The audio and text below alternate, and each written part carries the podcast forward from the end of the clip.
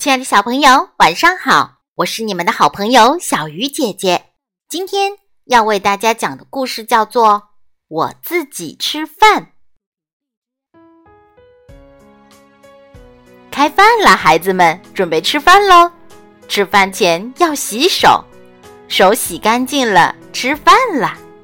歪歪兔说：“我自己吃饭，不用妈妈喂。”威威龙说：“我自己吃饭，不用妈妈喂。”乖乖羊说：“我自己吃饭，不用妈妈喂。”吃饭时不挑食，蔬菜、鱼、肉、米饭、面条都要喜欢吃。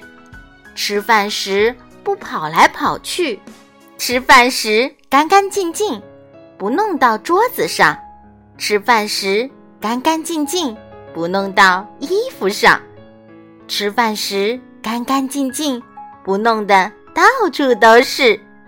一口菜，一口饭，细细嚼，好好吃饭，身体棒。亲爱的小朋友们，你现在是自己吃饭的了吗？好了，小鱼姐姐讲故事，今天就到这里了，我们下次再见。